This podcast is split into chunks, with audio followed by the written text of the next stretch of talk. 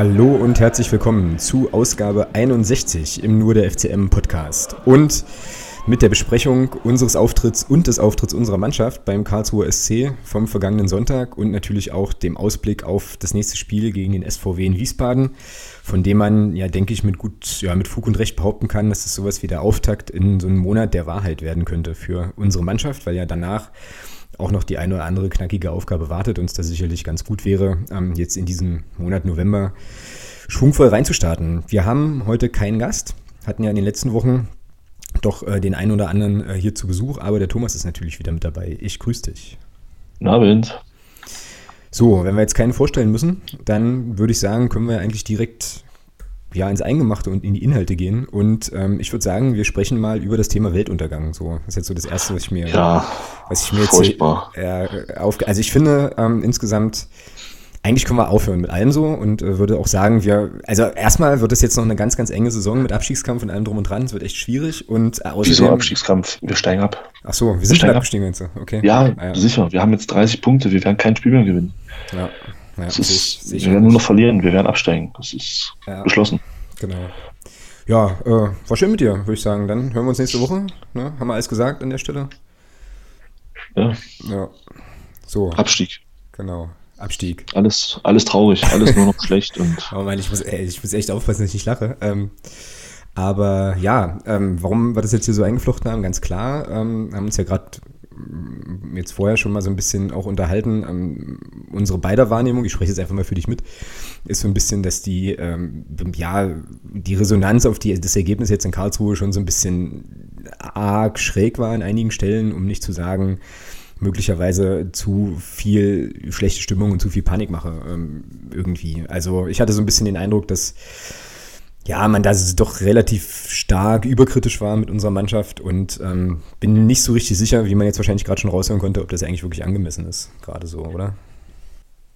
Teilst du das nicht? Also, wir steigen ab. Sorry. Du bleibst dabei. Also, also. bitte.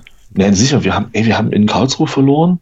Ja, wir haben, also die haben ja, die waren ja so schlecht die hatten ja zu Hause bis dahin tatsächlich noch kein Spiel verloren bis zu unserem Spiel. Gegen die haben wir jetzt verloren. Ja, ähm, dann, dann, dann hat man ja gegen Dortmund verloren. Das ist ja auch so eine Rummeltruppe, die spielen ja auch nur Champions League. Ja, ja reißen da aber dann, nichts, also. Ja, ist ja egal. Sie spielen aber dort und sie sind letztes Jahr äh, Dritter geworden in der Bundesliga. Die können nichts. Die können nichts. Und gegen Unterhaching äh, waren ja nur souveräne Aufsteiger aus der Bayernliga und stehen ich weiß nicht, warum die Fünfter sind. Ich habe keine Ahnung. Und gegen die haben wir auch verloren. Wir sind einfach nur scheiße. Wie können wir es wagen, gegen solche Mannschaften zu verlieren? Also ich bitte dich. Mhm. Ja. ja. Nein, also mal Spaß beiseite. Ähm, ja, haben halt verloren, ja. mein. Gott. Also, also ein Kollege von mir, ein Kollege von mir hat heute, hat heute, finde ich, so für mich persönlich sehr schön auf den Punkt gebracht. Wir hatten uns auch ein bisschen drüber unterhalten und war ja aber auch in Karlsruhe. Und wir hatten uns auch ein bisschen drüber unterhalten und der sagte dann so zu mir, ja, lieber habe ich die Phase jetzt als zum Ende der Saison. Und da dachte ich mir so, ja, er hat recht. Worüber regen wir uns eigentlich auf? Ja, sicher, das Spiel gegen Karlsruhe war jetzt nicht so die Welt. Ja, das hatten wir ja beide auch ähm, in der Halbzeit dann auch thematisiert und in der zweiten Halbzeit war es dann auch auf, auf der Rückfahrt, war es dann nicht so, waren wir uns eigentlich relativ einig. Aber was ist denn letzten Endes passiert?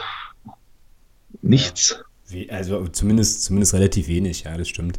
Also ich glaube, was man, was man auf jeden Fall festhalten kann, so ist, das ist tatsächlich einfach ja, kein gutes Spiel unserer Mannschaft war. Ähm, und was mich aber erstaunt hat, abgesehen, wie gesagt, von der Resonanz, die äh, man sozusagen in den sozialen Medien dann hatte, war auf der anderen Seite wiederum, dass äh, aus der Mannschaft, also vom Trainer und jetzt auch vom Christopher Hanke im, in diesem MDR ähm, eher so die Aussage kam, war eigentlich kein schlechtes Spiel. Das hat mich ein bisschen erstaunt und ähm, da kommen wir vielleicht auch gleich nochmal drauf, aber auf jeden Fall, ja, würde ich, dir, würde ich dir recht geben, richtig viel passiert ist halt nicht. Wir haben jetzt in der, in der Liga zwei Spiele in Folge verloren, hatten das äh, Streichergebnis gegen Dortmund und es ist jetzt, glaube ich, auch tatsächlich noch kein Grund zu einer riesen Besorgnis, weil wir ja auch jetzt nicht abgeschossen worden sind oder so oder jetzt eklatant unterlegen waren in Karlsruhe. Also man gucken ja gleich nochmal genauer ins Spiel rein. Ich glaube, es gab schon auch zwei, drei Situationen, wenn das da so einen kleinen Ticken anders läuft, dann läuft auch das Spiel natürlich ganz anders so. Und von daher bin ich dabei, dir zu sagen, oh, ja. Oh, oh Phrase. Phrase. Ja, das, das, ist eine Phrase, das stimmt. Ähm, bin ich dabei, dir zu sagen, ja, Mai, ähm, also es gibt eben Tage, da gewinnt man halt auch mal nicht. Und das war jetzt so einer irgendwie. Ja, ja letzten, letzten Endes ist halt immer, ich, die Frage ist doch für mich, ähm, wir haben jetzt 14 Spiele gespielt. So, von den 14 Spielen haben wir 10 gewonnen, 4 verloren. Jetzt zwei davon jetzt in Serie. Ähm, wenn man sich das einfach mal anguckt, das sind 30 Punkte aus 14 Spielen. Wir sind damit immer noch Tabellendritter, punktgleich mit dem Tabellenzweiten. Ähm, was ich mich frage ist, wenn man darüber enttäuscht in Anführungsstrichen ist, was hatte man denn dann für Erwartungen in die Saison?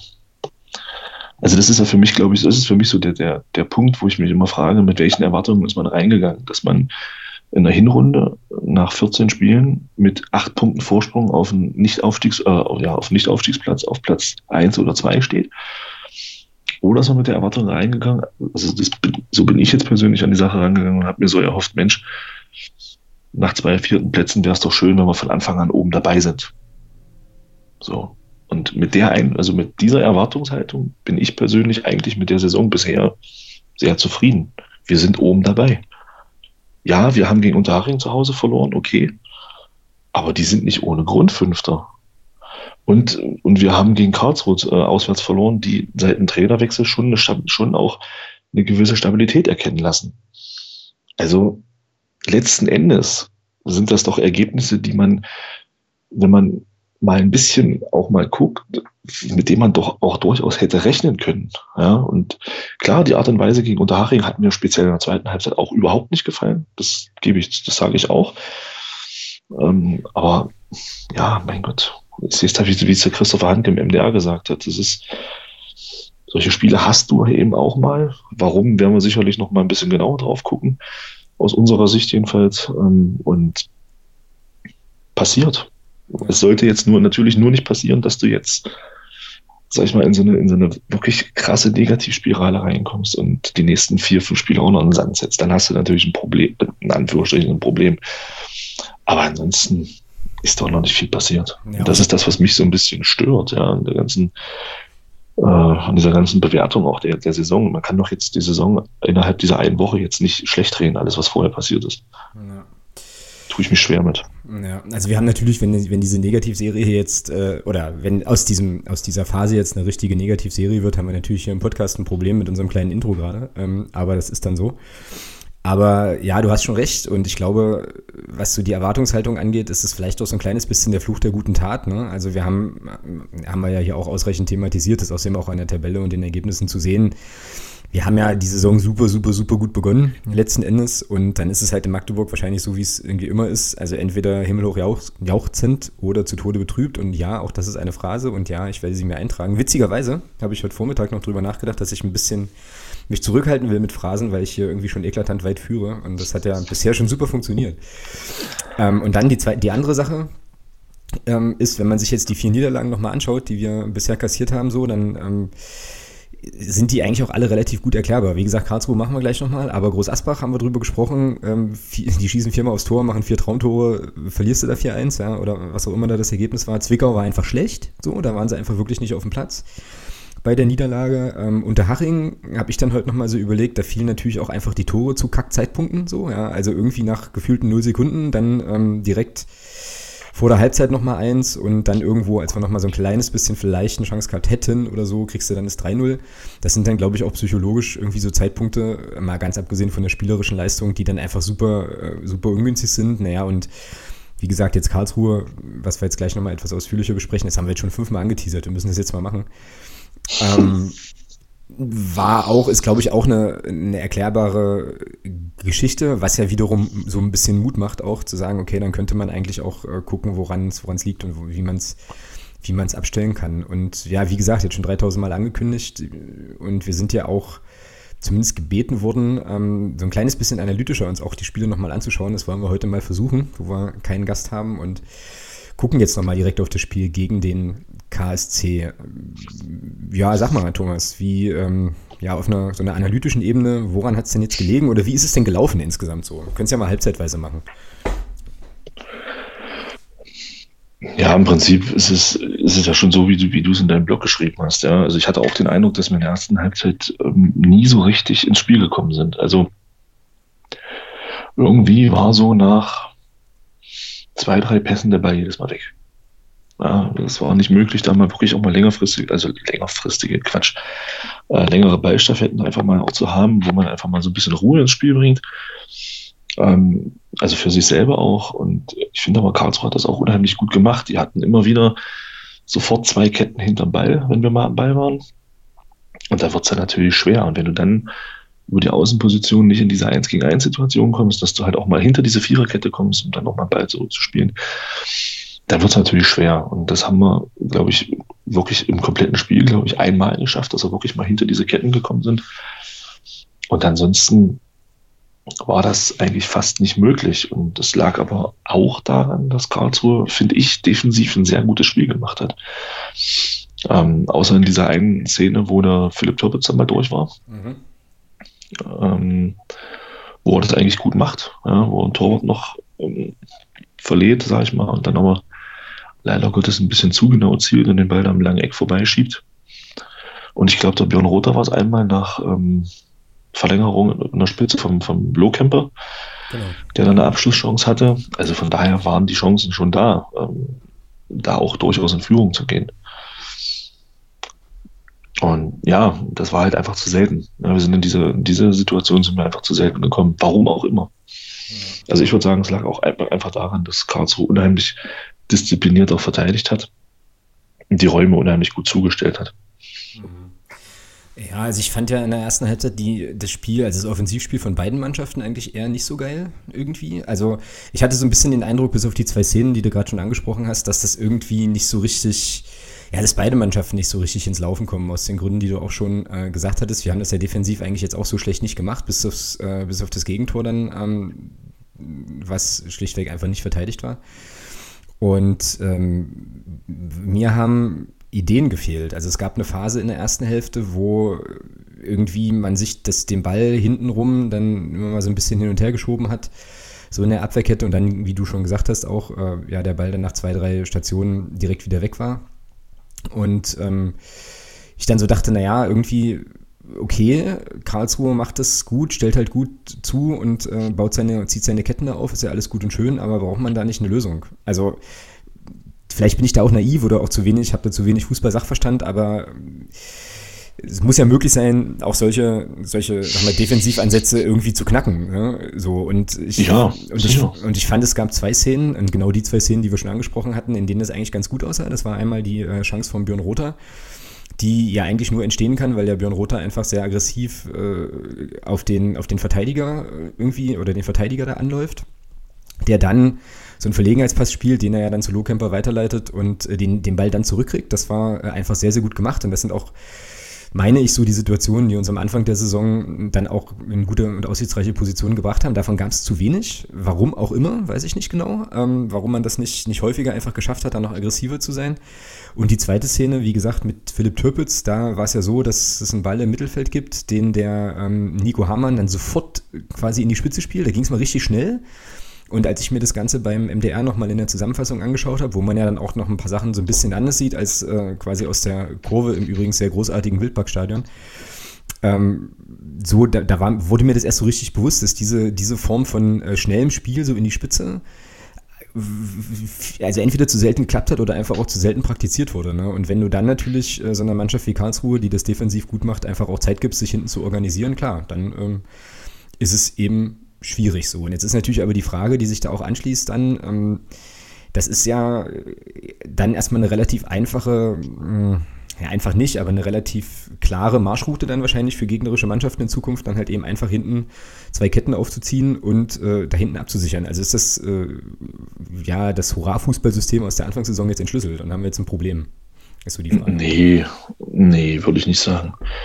Ähm, ich glaube, die Thematik war halt auch, du hast halt auch gesehen, dass diese zweiten Bälle bei uns nie, dass wir nie die, oder sehr, sehr selten die zweiten Bälle bekommen haben. Und ähm, das hat Karlsruhe unheimlich gut verteidigt. Und dadurch bist du dann auch nicht so in diese Situation gekommen, wie du sie gerade beschrieben hast. Du hast ja gerade gesagt, die, die Chance vom, vom Philipp Türpitz war halt hauptsächlich deswegen, weil der Nico Hammann da einen Ball erobert und den schnell in die Spitze spielt. Diese Situation gab es halt so selten, weil Karlsruhe eben defensiv sehr diszipliniert gespielt hat und diese Situation kaum zugelassen hat. Mhm. Und ähm, von daher würde ich jetzt nicht sagen, entschlüsselt tue ich mich immer schwer, aber weil du gesagt hast, da muss man doch äh, was, da muss man, das muss man doch ausspielen können. Ja, sehe ich auch so, aber die Frage ist doch, ohne da jetzt einen Vergleich an, ähm, anstreben zu wollen, aber wenn man mal guckt, es gibt ja auch in der Fußball-Bundesliga nur ein, vielleicht zwei Mannschaften, die in der Lage sind, mit einer wirklich sehr defensiv stehende Mannschaft auch auszuspielen und auszuhebeln da tun sich ja alle schwer. Guck dir Borussia Dortmund an gegen Hannover am letzten Wochenende. Hannover hat es genauso gemacht wie Karlsruhe, die haben 4-2 gewonnen.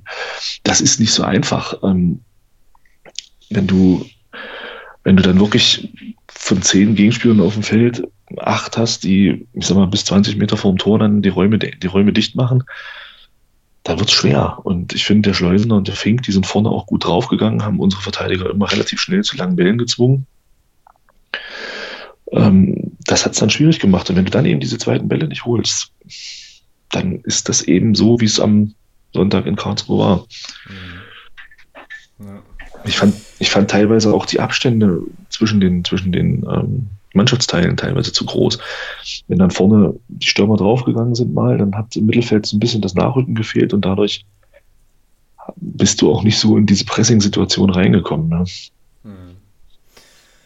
Ja, das stimmt. Und dann gab es das Gegentor ähm, in der, ach keine Ahnung, 40., 38. 40. Irgendwie, so, ja. irgendwie so Minute, wo wir uns beide auch angeguckt haben da im Stadion und so. Irgendwie, also ich hatte so den Eindruck, als der Typ abzieht, habe ich schon so gedacht, ah ja, ja, der passt. Ja, und äh, genau was du gerade sagst, Stichwort Abstände und so weiter der kriegt da einen Ball, irgendwie 35 Meter vom Tor und drei Spieler, das hat man beim MDR wiederum gut gesehen, im Stadion nicht so gut.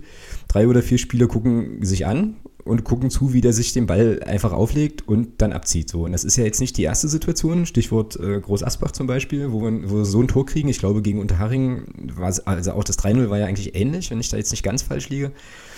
Und mhm. ähm, ich meine, klar, in, den, in der Situation kann Jan Linker den Ball, glaube ich, nicht halten. Also ausgeschlossen, weil der auch noch leicht abgefälscht war und so. Nun frage ich dich jetzt, aber muss man nicht äh, da einfach irgendwie verinnerlichen, verinnerlicht haben, okay, mach doch einen Schritt raus. So, dass dann einfach, einfach einer irgendwie da quer in der Schussbahn steht, keine Ahnung äh, um eben halt diese, diese Fernschusschancen nicht zuzulassen. Man könnte ja fast den Eindruck gewinnen, dass das möglicherweise jetzt für gegnerische Mannschaften auch so ein Mittel der Wahl ist, zu sagen halt, ach ja, gegen FCM, die lassen euch Platz da, 30 Meter vom Tor, haut da drauf.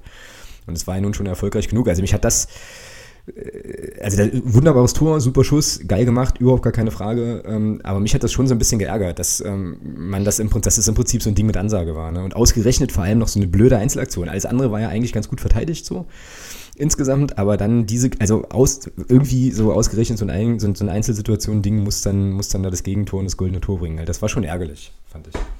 Ja, aber das war dann so ein Spiel, wo es genau so nur laufen konnte, ja. Ja. Von daher, ja, mein Gott, war ein schönes Tor. Muss man wirklich so sagen. Man hat halt gesehen, okay, kommt keiner.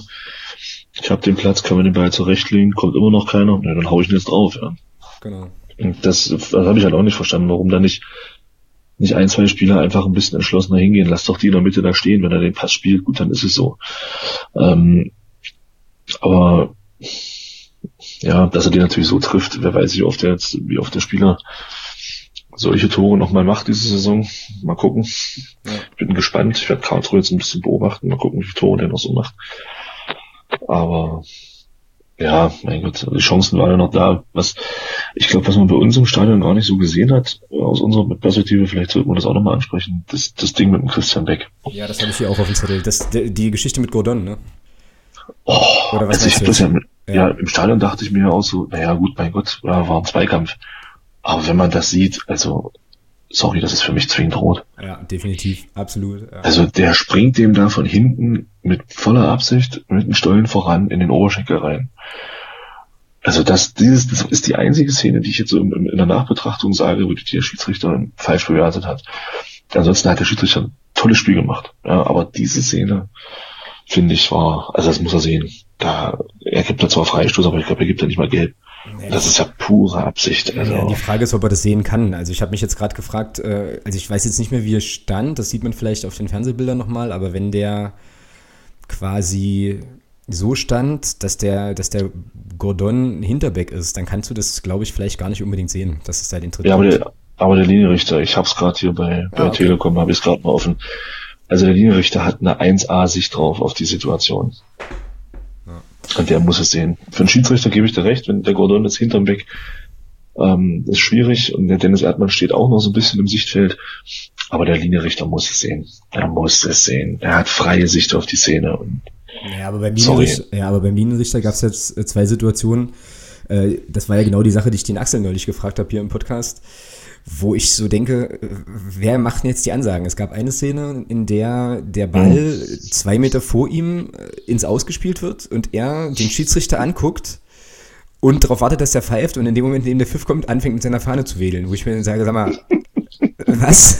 Wo guckst du hin? Also, und das, jetzt möchte ich nochmal ganz explizit sagen, ich habe keine Ahnung von Schiedsrichterei, habe das selber nie gemacht und so und könnte mir natürlich auch vorstellen, dass er möglicherweise noch andere Situationen im Blick haben muss oder so, aber das fand ich halt schräg. Und so gab es in der Situation, also in dieser Form auch noch mehrere Sachen, wo ich mir dann so dachte, naja, du bist aber eigentlich jetzt dafür da, also nach meinem naiven Verständnis, auf deiner Seite irgendwie anzusagen, was da passiert, was der Schiedsrichter vielleicht nicht so sieht, ja. Und ja, das passt dann vielleicht so ein bisschen auch ins Bild, dass er das Ding von dem Gordon da ignoriert hat, woanders hingeguckt hat, vom FCM geträumt hat, was weiß denn ich, ja, keine Ahnung, in dem Moment. War aber der andere Linienrichter. Der, den du jetzt meinst, der war auf der anderen Seite. Ah, okay. ja, dann waren sie halt beide nicht fit, weiß ich nicht. Aber ähm, ja, also. Ja, das verstehe ich auch nicht. Also. aber ich glaube, wir sind uns auf jeden Fall beide einig, dass ähm, der Gordon zum Zeitpunkt, wo das 1-0 fällt, eigentlich gar nicht mehr auf dem Platz hätte sein dürfen. Aber. Ja, letzten Endes ändert das ja nichts am, am Spiel an sich. Also, nö, ähm, ich jetzt, ich will das jetzt nicht am Schiedsrichter festmachen, an, der, an dieser einen Szene, dass wir das Spiel verloren haben. Das Spiel haben wir verloren, weil wir bei uns beim Tor total glatt anstellen, weil keiner rausrückt und weil wir dann, weil wir dann nicht in der Lage sind, ich sag mal, die Chancen, die man dann auch noch hat, ich sag Tarek Chahed, ähm, dass man da eben nicht konsequent genug ist im Abschluss. Mhm, genau. Deswegen haben wir verloren. Genau. Nicht wegen dieser nicht gegebenen Karte. Also. Genau. Ja, absolut d'accord. Und dann sind wir jetzt auch, wo du sagst, gerade Tarek, sind wir ja dann eigentlich auch schon in der zweiten Hälfte. Also unser beider Eindruck im Stadion war ja auch in der Halbzeitpause so ein bisschen, mh, das wird ein langer Nachmittag, weil wir ja nicht so den Eindruck hatten, dass der Club jetzt wirklich nochmal reell irgendwie spielerisch was auf die Bahn bekommt, dass es da nochmal zu Punkten reicht. Und trotzdem gab es ja schon auch noch Möglichkeiten für Karlsruhe natürlich auch. Also eigentlich sozusagen in einer mhm. optimalen Welt müssen wir das Ding eigentlich 2-0 verlieren oder 0-2 in dem Fall, weil der ähm, Schütze zum 1-0, dessen Namen ich natürlich jetzt gleich wieder spontan vergessen habe, da in der zweiten Halbzeit ja auch noch ein, ein Ding hat, wo du, also es ist ja, war ja Mario Gomez Gedächtnisvergabe, was er da macht, ähm, wo er einfach frei durch ist und das Ding unter die Latte setzt und nicht ins leere Tor schiebt. So, also da hatte Karlsruhe schon auch noch Chancen. Ähm, der Fink hatte in der zweiten Hälfte noch eine Riesengelegenheit, die, glaube ich, der Handke dann von der Linie äh, oder irgendwie vor dem, vor mir ein Linker noch klärt und so. Mhm, also der Nachschuss, genau. der Nachschuss geht dann auch noch vorbei. Also da muss es eigentlich auch 2-0 stehen. Ja, eigentlich, eigentlich schon. Und dann, wie gesagt, gibt es bei uns in der 80. Minute, 82. oder so noch dieses Ding von Tarek Chahed. Also im Stadion habe ich auch so gedacht, Mensch, Tarek, äh, liefert doch dem Guido Hensch nicht immer so Steilvorlagen, aber ähm, dann in der in dieser MDR-Zusammenfassung äh, sagte der Mensch, der das dann kommentiert hat, auch völlig richtig, wenn er den in die Ecke spitzeln kann, ist das ein sensationelles Tor, ja? ähm, wenn er den mit der Direktabnahme nimmt. Also die Idee war schon eigentlich ganz gut, aber die äh, Ausführung war dann natürlich so, dass du dir so denkst, Mensch, so, also Rückgabe hättest du dir jetzt irgendwie auch sparen können, war ein bisschen schade drum. So, und ähm, da gab es dann ja auf unserer Seite noch ein paar Wechsel, die ich interessant fand. Ähm, auf Florian Pick würde ich gleich nochmal getrennt kommen. Den habe ich in meinem Blogpost übrigens komplett unterschlagen, glaube ich. Aber es kam, aber es kam dann zur zweiten Hälfte kam der Tarek Chahed für Felix Lohkemper. Wahrscheinlich, vermutlich mit der Idee, äh, eben vorne noch ein bisschen aggressiver äh, anzulaufen, weil das ja eigentlich auch Tareks Spiel ist so.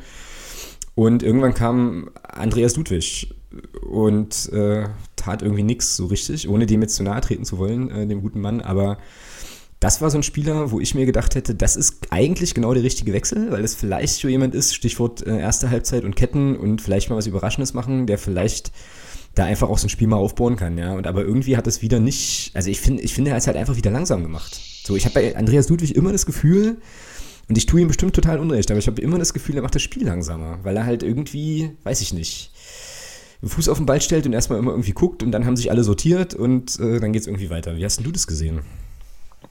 Genauso. Aber das war mit dem Unterhaching-Spiel schon so. In meinen Augen. Mhm. Ähm, ja, keine Ahnung. Also, weiß nicht, ich kann es mir auch nicht erklären.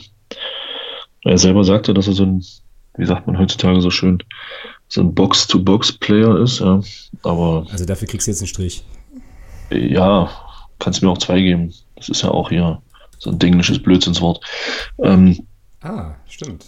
und ähm, ja, aber davon ist bis jetzt nicht viel zu sehen. muss, ich einfach, muss man einfach mal leider Gottes so sagen. Ich dachte eigentlich auch, für mich hat dieser, dieser Wechsel an sich von der Idee her schon Sinn ergeben. Du bringst zu Beginn der zweiten Halbzeit äh, mit Tarek jemanden, der Pferdelunge hat und vorne auch draufgehen kann wie so ein Blöder. Ähm, dann bringst du nach 60 Minuten den Andreas Ludwig, wo ich mir auch dachte, naja gut, wenn jetzt einer vielleicht das Spiel nochmal an sich reißen kann und so ein bisschen sortieren kann, dann er. Mhm, genau. Ja, davon war aber leider Gottes überhaupt nichts zu sehen. Also gar nicht. Also nicht, nicht mal ein bisschen.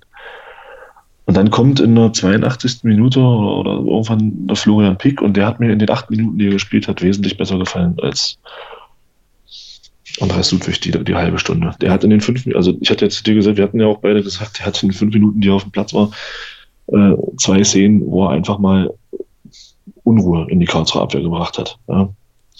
Genau. Und ja, also den Jungen würde ich in anderen Spielen gerne mal ein bisschen früher sehen.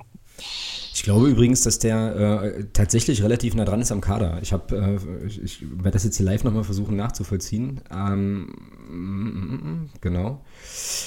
Ähm, ich glaube, also der war ja in der, in der, letzten Zeit häufiger mal im Kader und hat, ja, wie ich, also wie du gerade schon gesagt hast, in Karlsruhe seine Sache sehr, sehr ordentlich gemacht. Ich hätte mir ein Stückchen früher gewünscht, weil ich mir so irgendwann dachte, naja, irgendjemand brauchst du mal, der tatsächlich an den sprichwörtlichen Ketten rüttelt, so und ähm, das kann der Pick, glaube ich. Also es ist ja schon einer, der einfach dann mal wuselt und sich keine, keine große Platte macht und einfach irgendwie erstmal loslegt.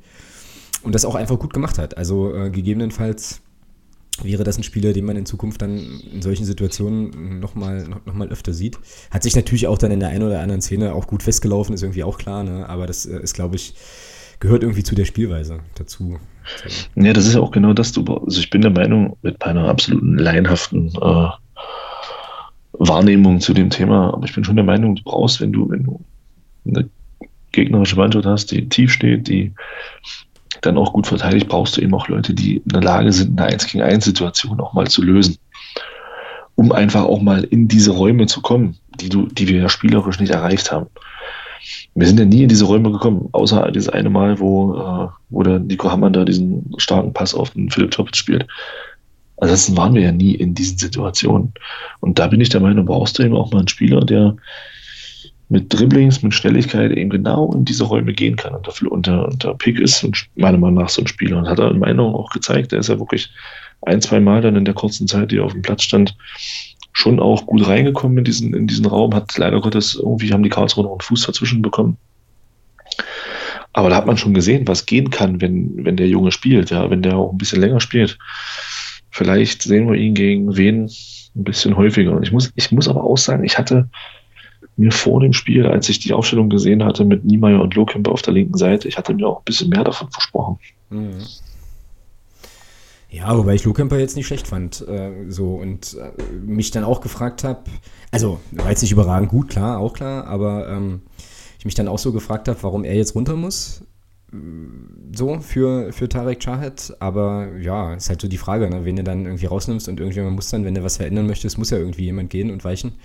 Und das war halt in dem Fall er, aber ich bin da auch bei dir. Ich habe auch so gedacht, okay, das sieht erstmal nach Geschwindigkeit aus, passt eigentlich ganz gut. Ja.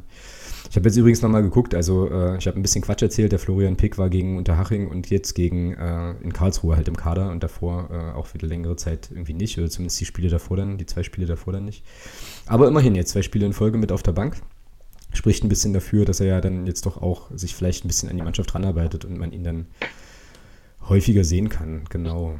So, Florian Pick haben wir eigentlich auch besprochen. Und dann würde ich fast sagen, sind wir mit dem sportlichen Teil ja eigentlich irgendwie fast durch. Ich habe jetzt hier noch, würde jetzt hier gerne noch, ein, äh, noch zwei oder drei Tweets aufgreifen von äh, sofern-fcm, der sich auch geäußert hat auf Twitter, logischerweise, zu ähm, ja, der Spielweise und so. Und er schreibt ein paar Sachen. Und zwar sagt er ähm, zum einen, wir hatten schon vor der, in Anführungsstrichen, Krise Offensivprobleme finde ich jetzt persönlich erstmal eine gewagte These, weil ich finde, auch die Anzahl der Torschützen und so weiter belegt eigentlich ja eher das Gegenteil, aber er führt es weiter aus und sagt, wir brauchen ein Angriffssystem, das Beck mehr Chancen gibt, also Flankenfragezeichen und oder zentral Gefahr entwickelt. Da fehlt uns der passende Spieler.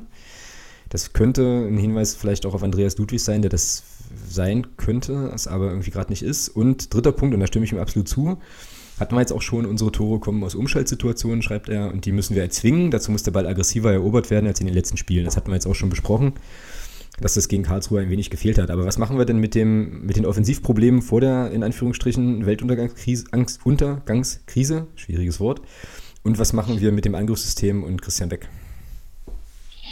Ja, so wie er es begründet, macht das schon, ist das schon ein Stück weit schlüssig, ja. Also ich finde schon, also wie gesagt, das andere System, klar, Christian Beck ähm, hat in meinen Augen auch zu wenig Abschlusssituationen. Ja, also Beckus ist am stärksten, wenn er im Strafraum den Ball bekommt.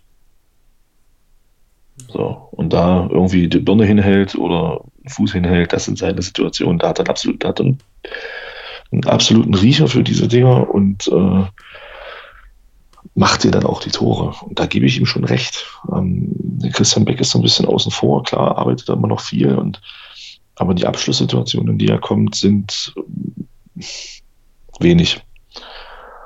Und ähm, zum ja, Offensivprobleme hm, tue ich mich jetzt auch ein bisschen schwer mit.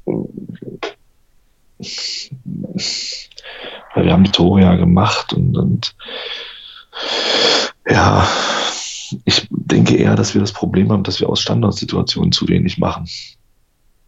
Das ist eher so mein Eindruck.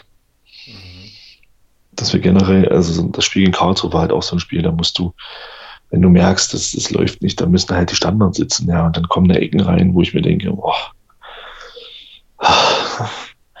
wie dicht sollen denn die bitte noch ans Tor geschlagen werden? Und auch der Freistoß von Nico, ich hatte ja gehofft, dass er sich so ein bisschen freigeschwommen hat, nach dem, was das angeht, nach dem Jena-Spiel, wo er wirklich einen genialen Freistoß geschossen hat. Aber wenn ich mir das Ding dann gegen Karlsruhe angucke, das ist eigentlich genau sein Ding. Du meinst die letzte ja, Szene, ja. 94 ja, drei, 23 Meter, halbrechte Position, das sind seine Bälle und dann halb hoch in eine Mauer. Ja, genau. Ja, ich, da habe ich auch so gedacht, naja, schade. Ja, ja aber dann machen wir, da, wir machen da zu wenig draus aus diesen Standardsituationen inzwischen. Das war so die letzten zwei Jahre, finde ich, eine große Stärke. Dieses Jahr machen wir aus Standards in meinen Augen verglichen mit den Vorjahren zu wenig. Ja. Okay, also halten wir fest, unterm Strich, ähm, Gründe liegen irgendwie alle oder sind irgendwie alle plausibel, beziehungsweise kann man das gut erklären. Ähm, zu wenig ja, Umschaltsituationen erzwungen, jetzt zumindest gegen Karlsruhe. Das definitiv, ja, auf dann, jeden Fall. Das auf jeden Fall. Dann Standards, die irgendwie nicht so richtig zünden und ähm, ja, so eine gewisse, so ein gewisser Mangel an Kreativität vielleicht äh, in eben Situationen oder gegen Gegner, bei denen es dann durchaus ja auch ein bisschen schwieriger wird, weil die dann halt einfach die Ketten hinten aufziehen und äh, hinten, rund, hinten raus einfach dicht machen. Also im Prinzip alles Dinge, die man jetzt ja, die, die angegangen werden können und gut identifizierbar sind. Und ich glaube, dass äh, Jens Hertel da noch eine ganze Reihe anderer Sachen entdeckt hat, die wir gar nicht sehen, weil wir da jetzt tatsächlich auch zu wenig Ahnung haben. Aber auf jeden Fall. Sub Subtext sozusagen, keine Panik, alles wird irgendwie gut und es ist jetzt nicht so, dass wir hier plötzlich mit einem Mal massiv unterlegen wären und äh, irgendwie um alles fürchten müssen, sondern das kann man auch wieder abstellen und dann passt das auch entsprechend wieder. Okay, dann hätten wir den sportlichen Teil, denke ich, der, äh, ja, der Partie ganz gut besprochen. Wie gesagt, jetzt ein bisschen mit dem Versuch, auch das etwas analytischer aufzuziehen, was jetzt auch ging, weil wir eben keinen Gast haben und uns ein bisschen Zeit nehmen konnten. Ihr könnt uns ja mal ein Feedback geben, wie ihr das fandet, ob das plausibel war, ob ihr das langweilig fandet und äh, ja, wie das einfach, wie das einfach angekommen ist. Bevor wir das KSC-Spiel zumachen, würde ich gerne noch was zum Drumherum sagen. Und äh, ja, ich glaube, mir ist jetzt irgendwie klar geworden nach der Reise nach Karlsruhe, warum die in Baden alle unfassbar wohlhabend sein müssen. Ich, äh, ja, aber jetzt mal ehrlich, oder? Also, weil ich mir dachte, Alter, was ist bei euch los? Also erstmal, ähm, Anreise glücklicherweise ohne Komplikationen. Da las man ja vorher in den sozialen Medien auch doch von größeren Sorgen. Ich habe mir auch, also ich habe das dann übernommen, so als äh, in meiner Rolle als Bedenkenträger und habe so gedacht, okay, die ziehen uns garantiert raus und so. So fünf Leute in einem Auto äh, männlichen Geschlechts, das geht doch schief. Ist nicht passiert. Wir sind da also sehr gut durchgekommen, auch auf, den offiziellen, auf der offiziellen Anreiseroute. Aber dann Gästeparkplatz, fünf Euro für einen Acker, auf dem man stand. Immerhin war, war der Weg zum Gästeeingang jetzt nicht so weit, aber ich habe auch gelesen dann ähm, von Leuten, die wohl für ein etwas größeres Auto tatsächlich zweimal fünf Euro löhnen sollten dann. Und, mhm. und, ganz wichtig, mhm. Scheibe runter und es kam kein Hallo, sondern es kam, mach dann 5 Euro bitte. Ja, genau. genau. Ich glaube, ich habe sogar gesagt halt, also bei uns zu Hause heißt das Hallo, aber hier heißt es halt eben 5 Euro, ist auch okay. äh, nee, war cool. War, war großartig. Also es war schon relativ frech, fand ich. Ähm, so, wobei ich sowieso eigentlich irgendwie immer finde, also ich finde diese Parkplatzgebühren eh unfassbar, also unfassbar frech, weil es ja auch so eine, also die nutzen ja einfach aus, dass du halt einfach ja, relativ schlecht. Du musst dich irgendwo hinstellen. Ja, irgendwo anders parken kannst, es sei denn, du willst halt irgendwie aufs Dach äh, kriegen von äh, Leuten, weil das ja auch eine ganz eigenartige ja, Fantrennungssituation da in Karlsruhe ist, aber das ist nochmal ein anderes Thema. Ja, und dann äh, im Stadion, wobei wir da, glaube ich, auch nicht so laut meckern können, gab es dann irgendwie die Cola für 4 Euro und äh, eine zugegebenermaßen sehr schmackhafte Feuerwurst für ähm, irgendwie drei und so. Ich glaube, die Preise bei uns im Stadion, ich konsumiere ja da nie was, aber ich glaube, im Gästebereich sind die schon bei uns auch teuer, im Heimbereich ja auch. Aber das fand ich insgesamt schon relativ frech und dachte so, äh, ja, also das sind schon Preise, die man vielleicht in der Bundesliga erwarten könnte, aber auch ihr spielt jetzt in der dritten Liga, lieber Karlsruhe SC und äh, hey, ne, also. Wobei man aber sagen muss, die drei Euro für die feurige Rindswurst waren sehr gut angelegt. Das ist richtig, das ist vollkommen richtig. Ja. Das muss man mal sagen. Also ja, die konnte was. Die war gut. Ja. 4 Euro für eine Cola fand ich auch heftig, aber ist ja bei uns im Stadion nicht anders. Ja, eben drum, deswegen sage ich ja, wir können ja nicht so laut meckern. Also. Naja, ansonsten kann man, glaube ich, nochmal konstatieren, auch wenn ich da auch unterschiedliche Meinungen gelesen habe, aber ich für meinen Teil fand das Wildparkstadion großartig. Tolle, oh, großartig. Tolle, Herrlich. Tolles Ding, geile Tribüne rechts vom, also von unserem Standort aus rechts, rechts vom Genial. Gästeblock irgendwie so mit unten im Stehplatzbereich, dann kam irgendwie ein Sitzplatz und dann kam noch eine Oberrang, auch mit Sitzplätzen. Fand ich sau cool. Also schön, dass wir das nochmal äh, sehen konnten. Wir haben ja in der letzten Woche auch gehört, dass es da jetzt Umbaumaßnahmen geben wird und sich da sicherlich auch vieles ändert. Aber das ist schon mal, das war schon, schon irgendwie, ja, wie sagt man so schön, oldschool. Kannst du mir jetzt auch hier wieder so ein Blödsinnswort ankreiden. Nee, um, das passt. In dem Zusammenhang passt das, ist okay. Sehe ich nämlich auch so. Aber das war, das war geil. Also ich habe da, mir ging da richtig das Herz auf und. Ähm, ja, toll. Also ich fand das auch wunderbar dort. Ähm, genau. Stadion ist super. Also, wer die Gelegenheit vielleicht, hat. Vielleicht noch eine Frage an, an, an Leute, die mithören. Äh, vielleicht ist ein Polizist dabei oder kennt einen Polizisten. Ich würde gerne mal wissen, warum man sich als Polizist in diesen Oberrang in Karlsruhe setzt und dort den Helm aufbehält. Das, ich, mich interessiert einfach mal, warum man da diesen Helm aufbehält. Das ist mal so, äh, ja, interessiert mich einfach mal, ob das so toll ist, wenn es dann warm und auf der Birne wird oder keine Ahnung. Würde mich einfach mal interessieren. Vielleicht wissen Leute ja, warum die Kollegen das dort tun. Genau, und das ist, darüber hatten wir im Stadion ja auch gesprochen, das ist jetzt keinesfalls irgendwie, also wollen es jetzt keinesfalls lächerlich machen, sondern es ist wirklich eine Interessensfrage. Also warum ist das so? Ist das so, weil die Leute den Befehl haben, den nicht abzusetzen oder weil sie Angst haben, den zu verlieren oder nicht unter den Arm klemmen können oder was ist, also mich würde das tatsächlich auch mal interessieren. Vielleicht hat da jemand eine, ja, eine Idee oder ist vom Fach. Dann äh, kann er uns auch anonym zukommen lassen, warum das so. Ist auch okay. Okay, dann würde ich sagen, machen wir den Deckel auf das Karlsruhe-Spiel. Haben wir jetzt auch, glaube ich, einen guten, ähm, ja, guten Teil unseres Podcasts hier schon drauf verwendet und schauen mal nach vorne auf Wien Wiesbaden. Ich habe es vorhin ja schon mal gesagt und auch äh, jetzt mehrfach schon gelesen, dass man schon durchaus davon sprechen kann, jetzt der November wird knackig, wird auch ähm, gegen Wiesbaden knackig, die mit einer extrem breiten Brust äh, kommen. Was, äh, ja, was bewegt dich denn so zu dem anstehenden Heimspiel? Ja, Gurkentruppe, sage ich da bloß. Ja. Ähm, da wir die Gurkentruppe sind, die eine mittelschwere Krise haben, wir eigentlich gar nicht antreten, können die Punkte hinschicken. Äh, nee, also Spaß beiseite. Ähm, wird schwer, wird wirklich schwer. Die haben einen Lauf, die krachen zurzeit alles kurz und klein und das wird echt schwer. Und das meine ich auch wirklich so, wie ich sage. Mhm. Ich sehe das ähnlich. Ich kann, äh, muss jetzt gerade enttäuscht feststellen, dass Kevin Pezzuni, Stichwort Gurkentruppe, leider verletzt ist. Ist ein bisschen schade, aber vielleicht auch nicht, äh, nicht so schlimm für uns. Ähm, sehe das ähnlich. Also das wird eine schwierige Aufgabe, wenn man mal so ein bisschen guckt. Ich sage auch gleich noch was, was Mut macht, aber wenn man mal so auf die letzten Ergebnisse von Wien Wiesbaden schaut, die ja auch etliche Leute tatsächlich so als kleinen Geheimfavoriten auf den Aufstieg führen und ähm, ja, die das gerade ganz gut untermauern. Die haben in den letzten, ich habe es doch hier im Sendungsdokument, warte mal kurz, das brauche ich nicht zu rechnen. Genau, die haben sechs Siege aus den letzten sieben Spielen geholt, ähm, haben damit unter sehr beeindruckende Ergebnisse, Groß Asbach und Münster äh, irgendwie äh, zu Hause weggekegelt, 5-0 und 6-2. Also das ist schon ordentlich. Würzburg auswärts 5-0 versohlt, ja, also, mh, hm, also die wissen auf jeden Fall, wo das Tor steht. Und das ist eine Phrase, ne? Ja. Und, du hältst dich wirklich an deinen. Oh, ist schlimm, ist echt. Ich muss irgendwie, ich weiß auch nicht. Braucht er mal eine Kur oder so. Ganz schlimm. Hast du jetzt hier gerade, also dieser Ergebnistipp, den du jetzt gerade eingetragen hast, ist der ernst gemeint? Also ihr könnt es ja jetzt nicht sehen, aber ich war jetzt gerade, also mir ist es gerade alles aus dem Gesicht gefallen, weil der Thomas hätte hier bei den, in dieser Ergebnistippspalte in unserem Dokument steht jetzt hier ein 1 zu 7, ja. Ich wollte es nur an der Stelle schon mal, schon mal vermerkt haben, ja. Also ihr habt es hier zuerst gehört, wenn das wirklich eintritt, dann weiß ich auch nicht, nennen wir ihn nur noch das Medium. Hoffentlich tritt es nicht ein, weil 1 zu 7 würde ja heißen, dass wir gewaltig auf den Sack kriegen, aber okay. Das kannst du, das ist erklärungsbedürftig, aber das kannst du nachher gleich nochmal machen, wenn wir dann zu den Ergebnistipps kommen. So, jetzt äh, noch ganz schnell mein, mein kleiner Mutmacher. Ähm, es ist nämlich so, die Bilanz sieht so aus, dass wir vier Spiele gegen Wien Wiesbaden gespielt haben und haben dabei zwei Siege und zwei Remis geholt. Das heißt also im Umkehrschluss, wir haben gegen die noch nie verloren und das darf gern so bleiben am Wochenende und natürlich weiß das Wien Wiesbaden auch und wir sind ja sicherlich so ein bisschen auch dann dort der Angstgegner und man hat große, großen Respekt vor uns und wird natürlich als guter Gast, der man ja ist, äh, da recht ähm, ja, bereitwillig quasi die Punkte Punkte herschenken, was man natürlich nicht tun wird. Wird tatsächlich sehr, sehr schwierig.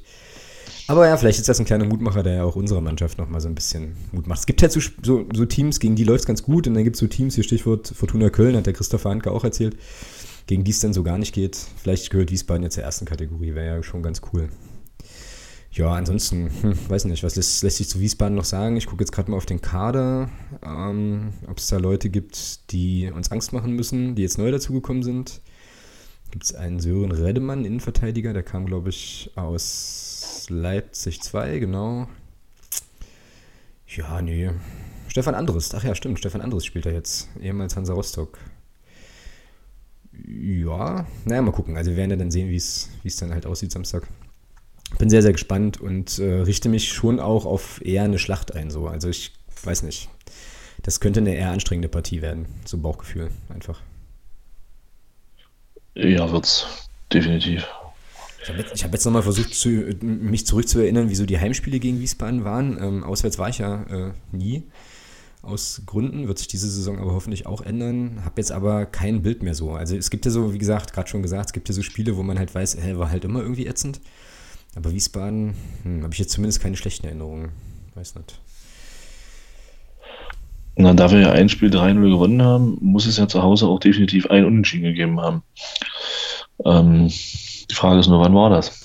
ja, das lässt sich, glaube ich, schnell rauskriegen. So, wenn du die Leute jetzt hier parallel noch so ein bisschen unterhältst mit äh, spannenden Einladungen. Kannst ja in der Zeit unsere Melodie einspielen. Die Jeopardy. Ah, du willst doch einfach nur die Jeopardy-Melodie. Warte, kriegen wir hin. So. Hm, jetzt habe ich irgendwie verschwunden. So, jetzt geht's los. Mhm.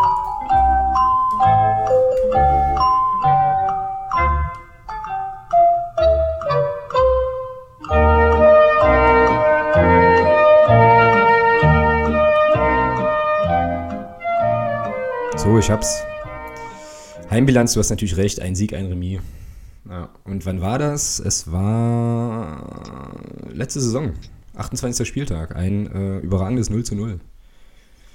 Ja. Ah ja. Genau. Gut. Okay. Hätten wir das auch geklärt. Und die Jeopardy-Melodie untergebracht. Alles richtig gemacht bis hierher, würde ich sagen. Jetzt äh, musst du uns noch verraten, wie wir anfangen gegen Wiesbaden. Ja, das ist eine gute Frage. Klingt am Tor, das denke ich mal relativ einfach. Hanke. Hm. Ja. Schwierig. Ach, weißt du was, ich tue dir mal einen Gefallen. Also, pass auf. Du tust mir einen Gefallen, jetzt bin ich gespannt. Hm, pass auf, Klinker im Tor. Hinten spielen wir mit ähm, Schäfer, Hammann und Hanke dann denke ich, dass wir im Mittelfeld spielen mit Niemeyer.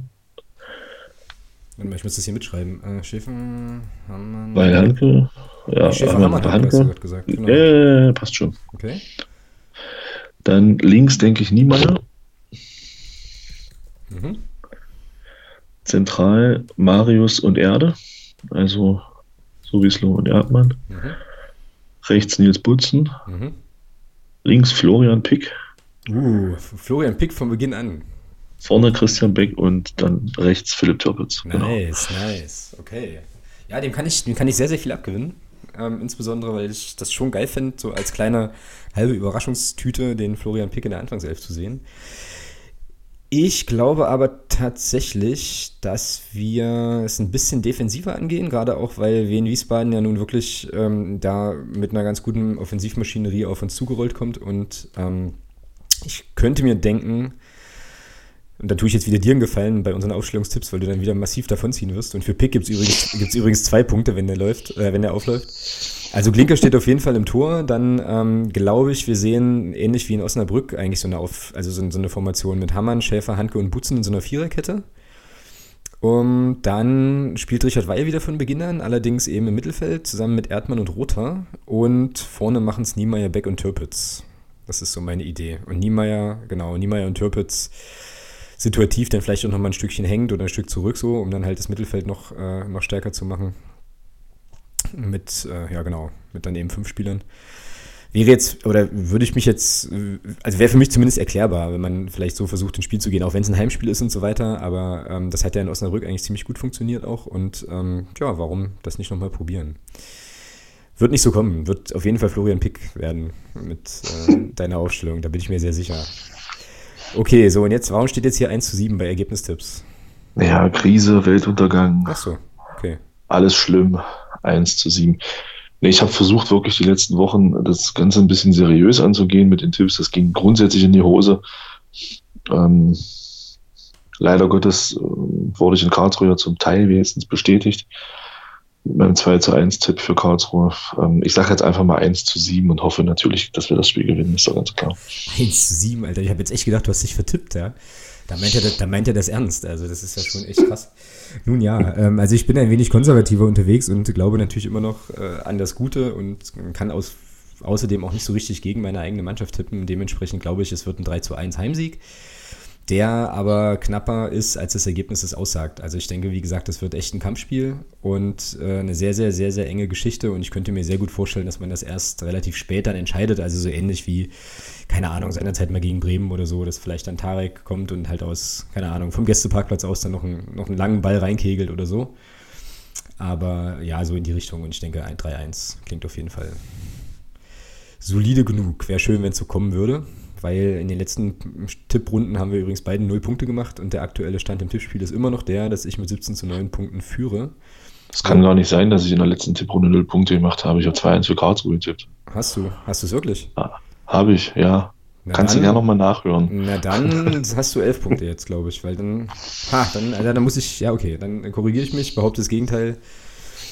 Und wie auch immer, also ihr wisst, was gemeint ist, ich äh, werde das nochmal prüfen. Aber ich habe auf jeden Fall weiterhin 17 Punkte, weil äh, ja, Erfolge waren, ja, gab es ja keine in der letzten Zeit. Genau. Gut. Schönes Ding. Machen wir auch den, äh, die Kiste zu und lassen uns dann überraschen, wie es am Samstag läuft. Neues von Reinhard wäre jetzt die nächste Kategorie, die aber ja leer ist. Also irgendwie ist bei mir da nichts aufgelaufen. Hast du irgendwie Sachen, die mit dem DFB zu tun haben, die jetzt dir irgendwie in die Timeline gespült worden sind oder so? Nö, Gar nichts. Gut. Ja, dann können wir das, äh, lassen wir das leer und kommen in den, ins sonstiges Segment. Da haben wir ein paar Sachen. Eine Sache äh, ist eine Geschichte, die mich echt interessiert, wie da deine, deine Haltung zu ist. Haben wir uns, glaube ich, noch gar nicht drüber unterhalten. Erstmal möchte ich mich bedanken bei Martin, der also ein neuer Unterstützer geworden ist auf Steady jetzt in den letzten Tagen. Sehr, sehr cool. Danke dir dafür. Großartig. Und du hast übrigens auch eine Mail, also wenn du das hier hörst, schau mal äh, in dein, in dein Mailpostfach freue mich da auf Antwort. Genau, und dann haben wir im sonstiges äh, Segment, habe ich jetzt hier, auch wenn das jetzt wahrscheinlich bei dem einen oder anderen gegebenenfalls nicht so sehr auf Gegenliebe stößt, ähm, aufgeführt. Und ich sage auch gleich, wieso Rücktritt. es aufgeführt. Genau, Rücktritt vom. Rücktritt äh, Piep bei Piep nach 18 Jahren auf dem Podest. Ja, Mann, also der, der Capo von Dynamo, von Ultras Dynamo, der Lemi, wie er äh, wohl heißt, ist zurückgetreten. Jetzt muss man äh, Dynamo Dresden natürlich nicht mögen, aber äh, was ich da einfach bemerkenswert finde, und dann müssen wir auch da gar kein großes Ding drum machen, ist, dass der echt 18 Jahre Vorsänger war. Also 18 Jahre da auf dem Podest stand und ich äh, finde bei aller Rivalität zu Dynamo Dresden, aber da kann man auch mal sagen, Hut ab. So, also ich finde das krass. Ich finde das wirklich, wirklich krass. Ähm, das betrifft aber unsere Szene und die Jungs, die das da auf dem Podest machen, ähm, ganz genauso. Ich finde das ja sowieso krass, wie die das jedes, jedes äh, Spiel heim und auswärts dann da äh, machen und so. Aber Alter, 18 Jahre so deines Lebens, jedes Wochenende auf diesem Podest zu stehen, das ist schon, finde ich, bemerkenswert. So, ich weiß nicht, wie du das siehst, aber ich fand das eine Erwähnung wert auf jeden Fall. Nein, absolut. Also, und ich kann da auch sagen, mal dieses ganze Rivalengedenke weg. Ähm, wer Interesse hat, schaut euch das Video einfach mal an, was er da gemacht hat. Das ist für mich auch alles plausibel, was er da sagt. Ähm, für mich, ohne da jetzt zu viel zu verraten, aber ich fand es halt einfach witzig. Für mich einfach so das Prägendste, weil ich selber halt auch zwei Kinder habe, ähm, war einfach, wie er sagt, ähm, dass er seinem 18-jährigen Sohn dann irgendwann nicht äh, mal einen Dinosaurier mit zum Geburtstag nach Hause mitbringen möchte, weil er sie einfach zu selten gesehen hat. Und ich weiß, dass er jetzt eigentlich 18 ist. Ja. Und das ist, das ist für mich auch absolut schlüssig, was er da sagt. Und ich fand das halt einfach ein bisschen witzig da, mit dem, wie er das gesagt hat. Und schaut es euch einfach mal an, wen es interessiert. Das ist wirklich, kann man sich durchaus mal antun. Genau, also verlinken werde ich es äh, aus Gründen nicht. Aber das ist zu finden ähm, auf YouTube, ist auch in den, ist, ist auch durch die sozialen Medien gegangen und sind noch ein paar andere sehr interessante Aussagen drin. Ein paar Sachen fand ich echt auch ein bisschen schräg. Ähm, also auch sehr, also sehr, sehr, sehr persönlich, aber das ist eben eine Geschmackssache auch. Ja, und wie gesagt, also ähm, wiederholt sich jetzt ein bisschen Respekt dafür, Hut ab und ähm, Ende des Jahres ist dann Schluss. Ich glaube, das letzte Heimspiel wird es wohl sein im, äh, ja, in Dresden, was er dann noch macht und ähm, dann hat er auch gesagt, irgendwie, ja, er wird dann auch nicht mehr so bei jedem Spiel im Stadion sein. Also scheint, äh, hört sich nach einem harten Schnitt an, ohne da jetzt drin zu stecken, aber ist halt so. Da endet eine, endet eine Epoche oder eine Ära. Ja. Okay, nächster Punkt. Ähm, da jetzt bin ich ein bisschen, also das heißt ein bisschen, jetzt bin ich sogar sehr gespannt, ähm, was du dazu sagst. Und zwar geht es nochmal um das Pokalspiel gegen Borussia Dortmund und die Situation, die es ja auf der Nordtribüne gegeben hat, als diese Fahnen, diese Dortmund-Fahnen da präsentiert und äh, dem Feuertod übergeben worden sind. Feuertod. Ähm, Schön. Wie ist denn da deine Meinung zu, zu der Geschichte? Ach, naja. Schwierig. schwierig. Ich fand's affig. Okay. Also, was haben wir mit Dortmund zu schaffen? Das ist das Erste. Das Zweite ist, ähm, ich frage mich, wo die Fahnen her waren. Weil, ähm, was ich so gesehen habe auf Bildern, waren das alles so, ich sag mal in Anführungsstrichen, Fanshop-Produkte. Ja, ich glaube aber, also war, ja, ich glaube aber, dass die tatsächlich, also das so. waren halt, ich, ich ja. weiß nicht, weiß nicht, ich weiß nicht, ob da Szene-Sachen dabei waren. Ähm, ja, ich weiß nicht, ich finde, das ist bei so einem Spiel, ob das, ob das ein passender Rahmen ist, äh, sowas in so einem Spiel zu machen, weiß ich nicht, ob das ähm, so gut ist. Hm. Ja, also äh, Hintergrund meiner Frage ist, dass ähm, ich also dass es eine E-Mail-Korrespondenz gab im Nachgang der, äh, des Spiels mit einem, äh, mit einem Hörer. Ich bin jetzt auch gar nicht so richtig sicher, ob ich seinen Namen äh, nennen kann, schrägstrich soll, deswegen mache ich es einfach nicht. Ähm, derjenige weiß, glaube ich, wer gemeint ist oder dass er gemeint ist. Grüße auch an der Stelle. Äh, da ging es auch so ein bisschen um die Geschichte und äh, da haben wir uns dann so ein bisschen ausgetauscht, so darüber, wie wir das, wie wir das finden und ob das ähm, irgendwie cool ist oder irgendwie nicht. Und äh, auch so vor dem Hintergrund, naja, was erklärt jetzt im Prinzip ein Vater seinem, seinem Sohn oder seiner Tochter, mit der am Stadion ist, dass man halt da irgendwie die Sachen von anderen Leuten achten soll und dann fackeln die da irgendwie so eine Fahne ab.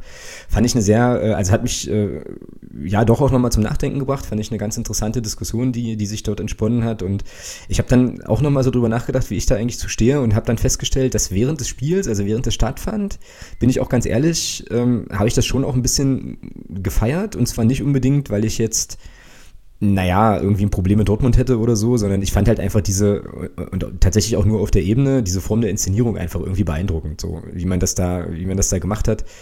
So, da habe ich mir so gedacht, hm, okay, krass, ähm, habe ich jetzt so aus, den, aus, aus der allernächsten Nähe jetzt auch noch nicht erlebt oder gesehen.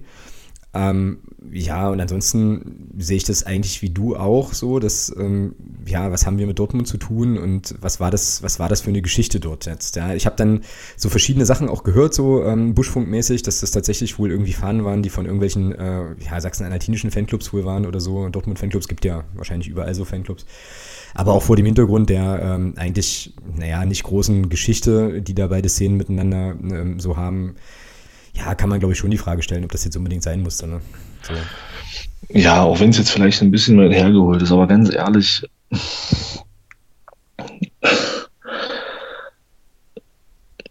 wir wissen alle, was hier vor einem Jahr passiert ist. Wenn ich vor diesem Hintergrund sehe, dass man sich dass man es feiert, dass man dort scheinbar von irgendwelchen Fanclubs irgendwelche Fahnen gezogen hat. Ähm, beißt sich irgendwie alles ein bisschen. Weil ich, weil ich denke mal, so ganz friedlich wird man den Leuten diese, wird man diese, diese Fahnen nicht bekommen haben. ja. Ich gehe mal davon aus, dass man nicht, oh, okay, wir deine Fanclub-Fahne haben? Ja, hier habt ihr sie, bitteschön. So soll das nicht gelaufen sein. Und das vor dem Hintergrund, vor dem, was vor einem Jahr passiert ist, finde ich ein bisschen grenzwertig. Aber gut, das, da hat er jeder seine Meinung. Meine Meinung ist da eben so, dass das, äh, weiß ich nicht, ob man das vor diesem Hintergrund, wo man auch selber äh, oft darauf hingewiesen hat, dass das alles ganz schlimm ist und dass sowas nie wieder passieren sollte, finde ich vor so einem Hintergrund ist relativ schwierig zu sagen, geil, wir ziehen jetzt mal einen Fanclub eine Fahne ab. Weiß ich nicht. Ja, ist natürlich ein sehr gutes Argument, das stimmt. Das stimmt. Ähm, wobei man natürlich jetzt auch, glaube ich, vorsichtig sein muss, weil wir kennen ja die Hintergründe nicht. Also wissen es, Deswegen sage ich, ich sage nur vor diesem Hintergrund von dem, was ich weiß, und ich weiß darüber gar nichts wieder, aber wenn, wenn da Fanclub-Fahren dabei waren, ist das für mich vor diesem Hintergrund fragwürdig. Mhm. Ja, auf jeden Fall kein, keine einfache, äh, ja, keine einfache Geschichte. Ne? So. Okay, ja, hat mich einfach interessiert. Fand ich, fand ich spannend und wie gesagt auch nochmal danke für den, für den Input, äh, der da per Mail kam. Und äh, ja, für die, für die Diskussion. Das ist immer, sowieso ja generell immer cool, wenn äh, Leute auch nochmal sozusagen Themen aufbringen und äh, dann mit uns in Kontakt kommen. Das gilt auch für den äh, sofern FCM, unterstrich, sofern unterstrich FCM, der die ja, ganz am Anfang beim Karlsruhe-Spiel nochmal die Ideen hatte zum Offensivspiel, gilt das genauso. Also ich finde das immer total, total cool und das ist dann auch nochmal so eine Sache, ähm, ja, wo es dann einfach auch richtig Spaß macht, wenn sich da halt auch noch so Diskussionen ergeben. Genau. Okay, letzter Punkt im sonstiges Bereich und dann sind wir fast schon durch für heute. Ähm, wird ja tatsächlich für unsere Verhältnisse mal eine richtig, richtig, richtig kompakte Sendung, wobei wir jetzt auch schon wieder über eine Stunde, glaube ich, sind. Ähm, ist die ganze Geschichte in, was heißt die ganze Geschichte, äh, ist eine Sache, die sich heute noch ein bisschen entwickelt hat. Äh, wir gucken mal ein bisschen über den Tellerrand nach Erfurt, auch mit ganz viel gefährlichem Halbwissen, aber da ist heute offensichtlich der Präsident, der Rolf Rombach, ähm, entlassen worden. Und scheint auch ganz gut Chaos zu geben dabei FC, beim FC Rot-Weiß Erfurt, weil nämlich das Präsidium wiederum sich gerichtlich gegen diese Entlassung des Aufsichtsrates wehren will. Also der Aufsichtsrat hat das Präsidium, nein, stopp, der Aufsichtsrat hat den Präsidenten entlassen, so, was, ist, was der Aufsichtsrat wohl kann. Und das Präsidium möchte sich dagegen aber eben äh, nochmal gerichtlich zur Wehr setzen. Es gab, war eine außerordentliche Mitgliederversammlung geplant. Da ging es oder sollte es gehen um die Ausgliederung der ersten Mannschaft. Das Thema kennen wir ja auch. Die ist jetzt erstmal verschoben worden. Also reichlich Unruhe auf jeden Fall im Verein in einer Situation, wo es ja sportlich auch alles andere als gut läuft. Also wie gesagt, von ganz weit weg äh, und ohne wirklich viel Insiderwissen, bis auf zwei Artikel, die ich dazu vorhin noch schnell bei, äh, beim MDR gelesen habe, sieht das nicht so super gut aus beim FC Rot-Weiß Erfurt insgesamt, oder? Passt irgendwie alles zur Situation dort. Ja. ja. Das ist schon krass, also was da so abgeht. Heftig. Ja.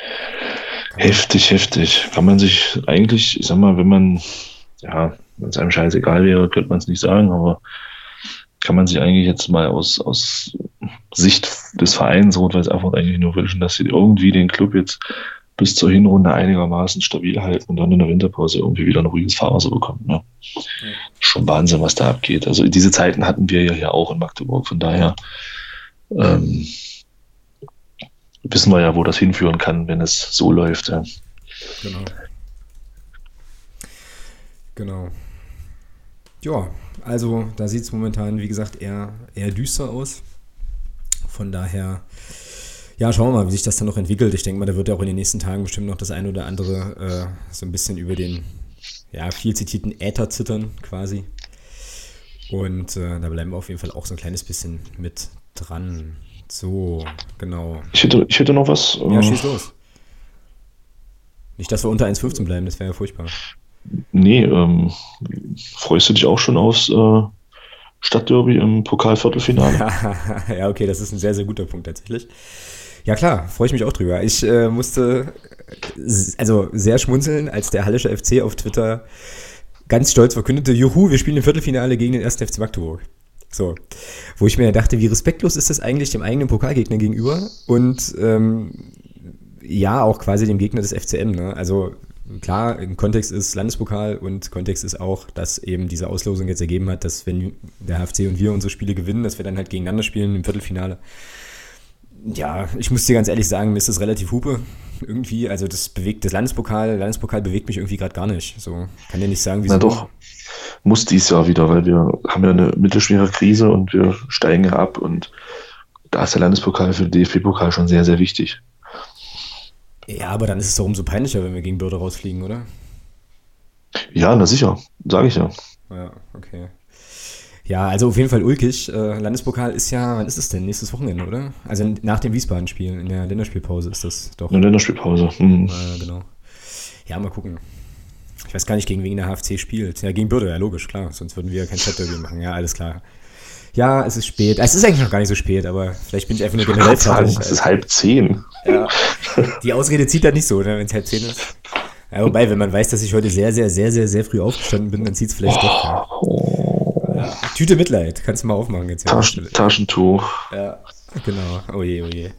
Wie komme ich aus der Nummer wieder raus? Indem wir einfach ganz schnell, äh, ganz schnell weitermachen, würde ich sagen. Ähm, und zwar mit dem Hörer der Woche. Da haben wir heute zwei Nominierungen. Ähm, eine ist schon angeklungen, das ist der Ed sofern-fcm. Den würde ich einfach nominieren für ähm, ja, die, die Ausführungen, wie gesagt, hier zu unserem Offensivspiel und so weiter. Und die zweite Nominierung kommt oder kam als Resultat der letzten, ähm, des letzten Podcasts, wenn ihr euch erinnert, wir hatten ja da gefragt oder uns gefragt, was eigentlich mit Mike Franz war im DFB-Pokalspiel seinerzeit gegen den Karlsruher SC.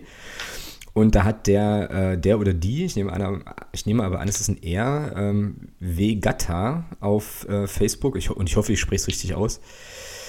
Gar nicht auf Facebook. Meine Güte, was ist denn mal los? Also im Blog unter der Sendung kommentiert folgendes, ähm, dass äh, Mike Franz bei diesem Pokalspiel oder in dieser Pokalsaison 2000-2001 Stammspieler war, hatte sich aber vor dem Bayern-Spiel verletzt und war erst gegen Schalke im Pokal wieder dabei. Und in der Liga hat er auch erst am 12. Dezember gegen Zittau wieder spielen können. Karlsruhe war am 28. Oh. November. Zittau, das waren noch Zeiten. Das waren noch Zeiten, ne?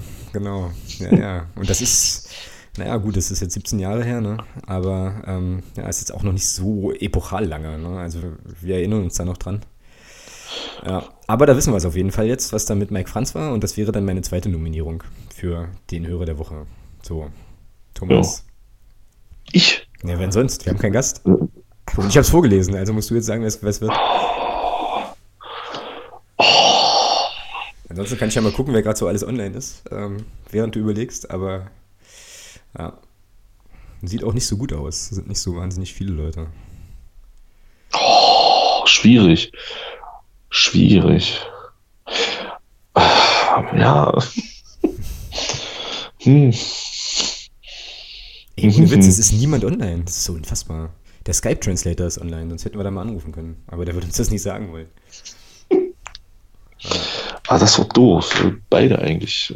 Wir hatten doch letzte Woche keinen, oder? Wir hatten letzte Woche keinen. Wir hatten vorletzte Woche keinen. Vorletzte Woche. Herzlichen Glückwunsch an beide. Damit haben wir die, äh, die Hörer der Woche lose Folge auch ähm, sozusagen überbrückt. Ja, aus, ausgemerzt, genau. Haben das Problem gelöst, genau. Ja, sensationell. Das hast, das hast jetzt geil gerettet übrigens. Ähm, ich hätte dich ja jetzt ein bisschen schmoren lassen, nachdem du mich ja bei, Dortmund, bei der Dortmund-Folge äh, dazu gezwungen hast, irgendwie auch noch zu outen, wie das Spiel nach 120 Minuten und Elfmeterschießen ausgeht. Ich glaube, ich nutze die Chance jetzt mal, aber es ist natürlich hervorragend, äh, hat hervorragend nicht funktioniert. Okay, also dann beiden äh, auf jeden Fall Glückwunsch und ähm, ja, vielen Dank für die, äh, ja, für den Input an der Stelle. Okay. Dann würde ich fast äh, sagen und sage das jetzt auch, wir sind durch mit der heutigen Sendung in unter einer Stunde 15, es sei denn, äh, wir machen das Intro jetzt noch richtig, richtig, richtig, nicht das Outro, richtig, richtig, richtig lang. Machen wir aber nicht sondern vertagen uns einfach auf die kommende Woche. Da werden wir, da ist Länderspielpause und wir werden also auf jeden Fall das Spiel gegen Wiesbaden nachbesprechen und uns dann noch überlegen müssen, jetzt irgendwie im Laufe der Woche, was wir dann noch machen wollen. Und äh, ja, äh, bleibt uns auf jeden Fall gewogen. Gebt uns Feedback, gern auch, wie gesagt, auf den ersten Teil der Sendung mit dem Versuch eines etwas analytischeren Blicks auf äh, das KSC-Spiel. Und ja, ansonsten würde ich sagen, Thomas, dir noch einen schönen Abend. Wir sehen uns Samstag. Ach so, nee, und ganz wichtig, sind erst 13.000 und ein paar zerhackte Tickets verkauft. Ähm, der FCM spielt am Samstag wieder und äh, kommt alle. Es gibt noch ausreichend Karten. Unterstützt eure ja. Mannschaft. Ja. Jetzt erst recht. Auch, so. auch, wenn das natürlich doof ist und man ungern zu einem Absteiger geht und so, ist schon klar, aber macht es einfach trotzdem. Nutzt die Chance, dritte genau. Liga nochmal, solange spielen wir das nicht mehr. Von daher. Genau, so, solange, solange wir noch dritte Liga spielen. Alter, ey, das wird uns irgendwann auf die Füße fallen. Da habe ich die Befürchtung. äh, aber hey, okay, bevor es jetzt doch ganz arg wird in diesem Sinne, äh, Thomas, hau rein. Wir äh, sehen uns im Stadion und hören uns auf jeden Fall am nächsten, ha, nächsten Donnerstag. Ist auch nochmal wichtig. Genau, wir werden nächste Woche erst Donnerstag aufnehmen, aber auf jeden Fall eine Sendung machen. Also bis dahin, macht's gut. Ciao.